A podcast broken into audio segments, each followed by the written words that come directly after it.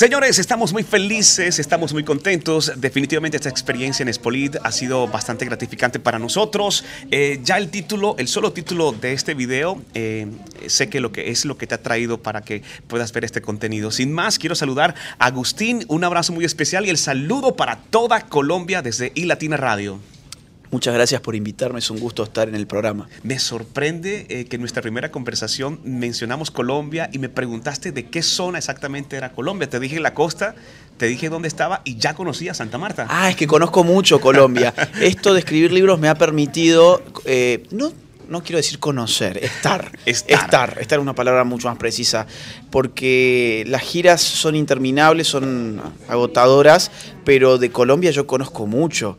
Eh, conozco Medellín, Cali, Bagué, Santa Marta, Cartagena, Villavicencio, eh, Barranquilla, eh, Bucaramanga, Pereira, Fíjate que bueno, y, otros más. Conoce más que nosotros que estamos en Colombia. Bogotá, obviamente, también.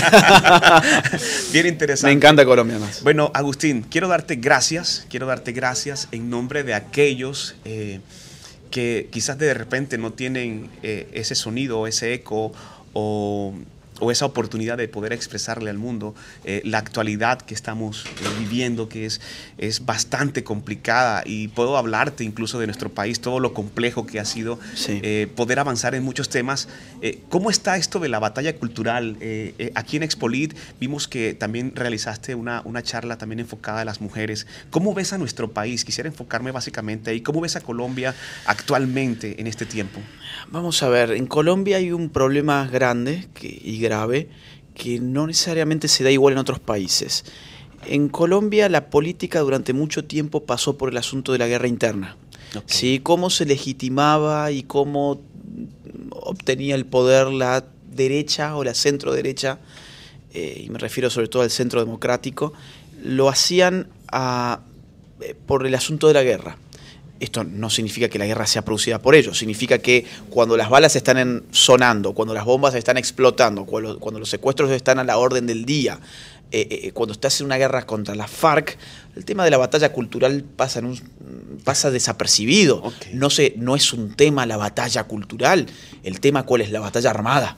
Tenemos una guerra entre las Fuerzas Armadas y las Fuerzas Guerrilleras. Bien. Ahora, cuando esa guerra se desactiva, ¿sí? y sobre todo a partir de Santos, se desactiva, sobreviene con toda su fuerza una batalla cultural que los sectores que, para simplificar, podríamos decir, de las derechas, no lo vieron venir no, no, les preocupó qué pasa en las universidades, qué pasa en los colegios, qué pasa en el arte, en la música, en el espectáculo, en el periodismo, qué pasa en la vida de la cultura. Eso mm, no tenía ninguna importancia, lo único que importaba era la economía y el asunto de la seguridad.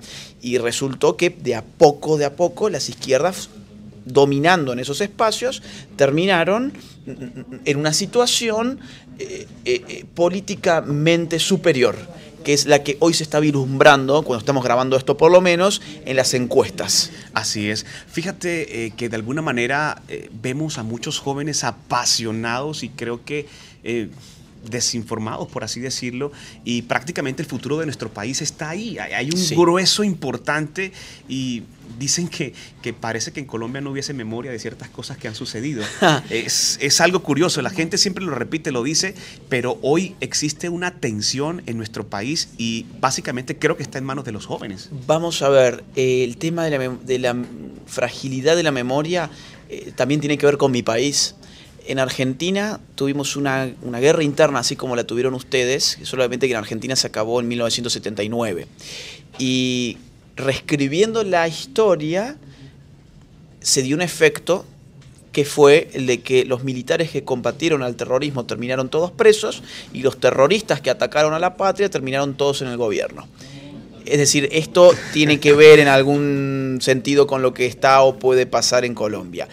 Ahora bien, em, en Colombia hay un gran problema en este momento, que vos usaste una palabra muy clara, que fue ignorancia. Eh, que no solamente es un problema de tu país, es un problema de la región y del mundo en general. Es que la gente vota sin información. Así es. La, gente va a votar por eslogans. Te pongo un ejemplo. ¿Cuál es la palabra que más utiliza Petro? Cambio. Dice, yo soy el cambio. Y la gente se encanta con esa palabra. Ahora, esa palabra no dice nada. El cambio es simplemente un paso, es el paso de un estado de la cosa a otro estado de la cosa. Ese paso puede ser bueno o puede ser malo. La enfermedad es un cambio respecto de la salud.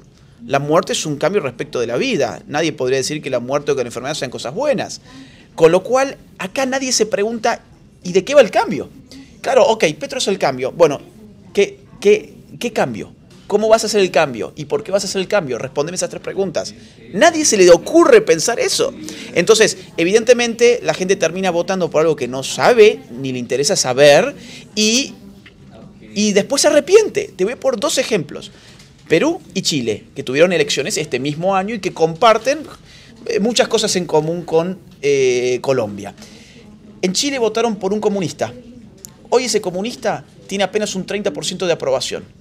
Y fue hace un par de meses nada más. En Perú votaron por otro comunista, eh, Pedro Castillo.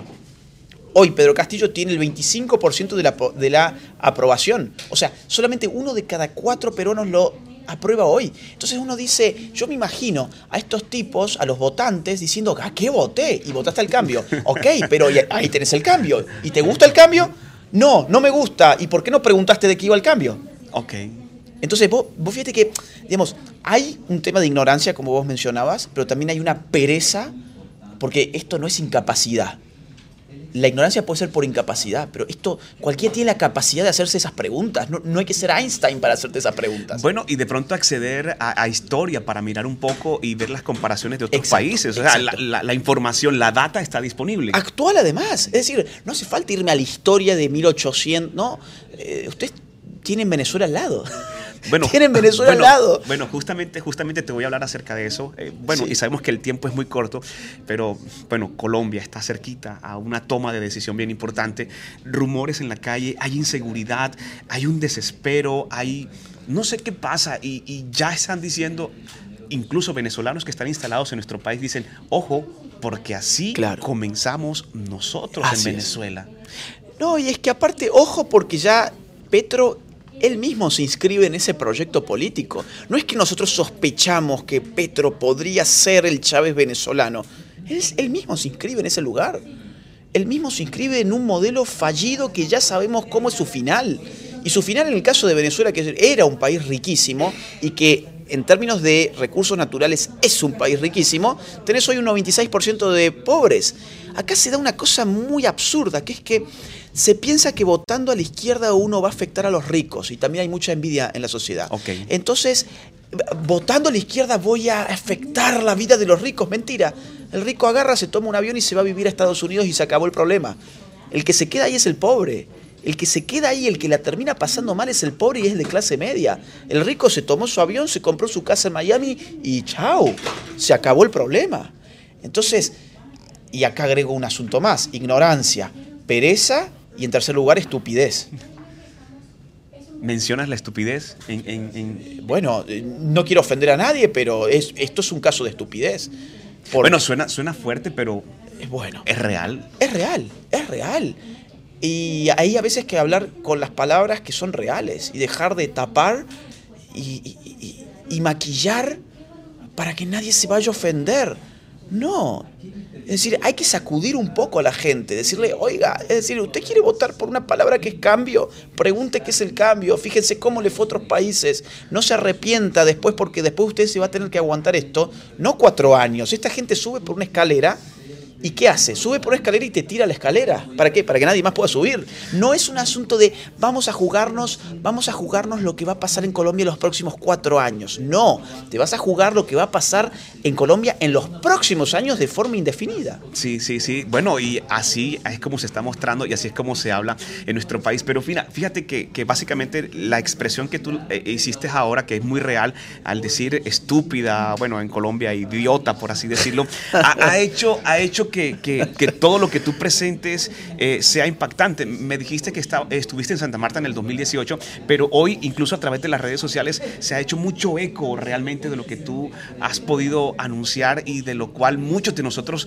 pues no tenemos acceso. ¿Cómo, va esto con el tema de las redes? Vimos que también te suspendieron un tiempo, lograste regresar y todo lo demás. Tuve un conflicto judicial con Facebook Y finalmente por otras vías se pudo solucionar y me devolvieron las cuentas de Instagram.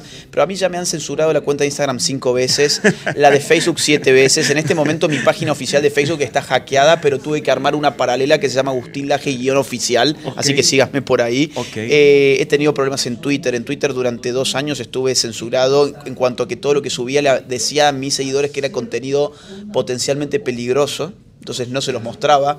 Eh, he tenido problemas en todas las redes sociales y, créeme que, que, sin embargo uno termina haciéndose más fuerte por eso, porque empezás a darle a entender a la gente de que lo que tenés para decir es tan valioso que la red social está interesada en censurarte. Fíjate, Agustín, esta mañana eh, con las mujeres te referías a ciertos temas y es al hecho de que nosotros como jóvenes, bueno, me, me incluyo dentro Adelante, de los claro, ah, claro, claro. ¿Qué edad tenés? Eh, 41. Yo tengo 22. Nah, me falta. bueno, en ese sentido, eh, hay muchas corrientes y las personas por pereza, como lo mencionas, eh, toman la misma línea de la que va todo el mundo. Nadie se atreve de repente a hacer lo que haces o llamar las cosas como realmente son. En este caso, por ejemplo, mujeres, hombres, tienen que detenerse y llamar las cosas como son, no dejarse llevar urgentemente. ¿Cierto? Y te digo por qué, porque nosotros, digamos así, aprendemos la realidad a través de las palabras que, que usamos para definirla. Correctamente. La palabra tiene un impacto en lo que yo nombro. Te voy a poner un ejemplo muy rápido. ¿Qué es el aborto? Yo tengo que decir con palabras qué es el aborto. Ok. Y puedo decir, te voy a dar dos ejemplos. Número uno, el aborto es el asesinato de un ser humano por nacer. Segundo ejemplo, el aborto es la interrupción voluntaria del embarazo. Si mi sociedad opta por la segunda definición, baja toda barrera moral para que el aborto sea una práctica normal. Si mi sociedad adopta la primera definición, dado que en todas nuestras sociedades consideramos intrínsecamente malo matar a un ser humano inocente, pues el aborto será un mal también. Como con palabras simplemente cambié dos situaciones y generé efectos concretos muy distintos. Entonces, ya a las cosas como son, porque si no, los efectos los van a producir aquellos que nombran las cosas según su conveniencia. Bueno, fíjate, Agustín, en Colombia en estos días se lanzó una noticia donde, bueno, el tema de la eutanasia y todo lo demás en Colombia, pero a esto le agregaron el suicidio asistido. ¿Qué es el suicidio asistido? Bueno, ellos te van a decir que es una linda forma de morirte y que ellos son y que, ellos son muy buenos porque ellos van a buscar de que te puedas morir rapidito sin que te des cuenta, que casi, casi que sea como que te vas a tomar una siesta, ¿no? Legalizar algo. Y es que pasa, ¿sabes qué ocurre? Que acá la política está muy interesada con los fenómenos de la vida y de la muerte porque entienden que hay muchos seres, seres humanos en el mundo. En Canadá ya se está incluso llevando eutanasia a personas para salvarlas de su pobreza. Wow. ¿Sabías? Para salvar de, para quitarle el pesar de vivir en pobreza. Eh, bueno, toma, tomate esta pildorita que te voy a dar yo, que soy un filántropo y estoy muy preocupado por vos, por tu destino. Te voy a aliviar de la pobreza, tómatela. Eso es una, eso es una locura. Pero ¿sabes qué ocurre? Que es mucho más fácil evitar que la gente nazca o hacer que la gente muera eh, eh, en el nombre de la filantropía, los derechos reproductivos y los derechos a vivir una vida feliz es mucho más fácil eso que sacar a la gente de la pobreza. Así eh, y eso es lo que han apostado. Te doy una, cita eh, del año 1965 de Lyndon Johnson, presidente de los Estados Unidos, en, en el vigésimo aniversario de Naciones Unidas. Lyndon Johnson ahí dice lo siguiente de forma textual. Actuemos bajo el hecho de que menos de 5 dólares invertidos en control de la natalidad equivalen a más de 100 dólares invertidos en crecimiento económico. Esa es la frase de Lyndon Johnson y eso es lo que se está haciendo, solamente que hoy se lo maquilla con pañuelitos verdes, con suicidio asistido. No, es que es mucho más fácil, digo, evitar que la gente pobre se reproduzca que sacarla de la pobreza. O evitar que la gente pobre siga viviendo que hacer algo real por ellos. Totalmente de acuerdo. Eh, Agustín, el libro es presentado también aquí en Expolit, está disponible. ¿Las personas dónde lo pueden conseguir? En Amazon. A ver, en Amazon desde cualquier lugar del mundo es lo más fácil, pero también está en librerías. Por ejemplo, en Colombia está en la Nacional, en el... Ah, bueno, en muchas otras. Se me van ahora los nombres, se me confunden con las de México, pero están en todas las principales cadenas. ¿Sí? Em, y en el resto de los países suele estar en las librerías también, pero la forma donde seguro, seguro que lo encontrás es en Amazon. Bueno, para Agustín, eh, ¿digital también. impreso? No, El libro, y para mí impreso. Yo una vez me compré un Kindle en el año 2014 o 2015, el 2014. Y bueno, me descargué unos libros y qué sé yo, pero no es lo mío. Prefiero yo la página, subrayarlo con tinta. O pasar la página. Pasar la página, abrirlo donde yo quiero, mira, sí, saber más o menos dónde se. Aparte, yo tengo memoria muy visual, con lo cual necesito saber tener la página, tenerlo en físico. Hay gente que le gusta y está muy bien. También es una opción el digital, en mi caso prefiero el físico.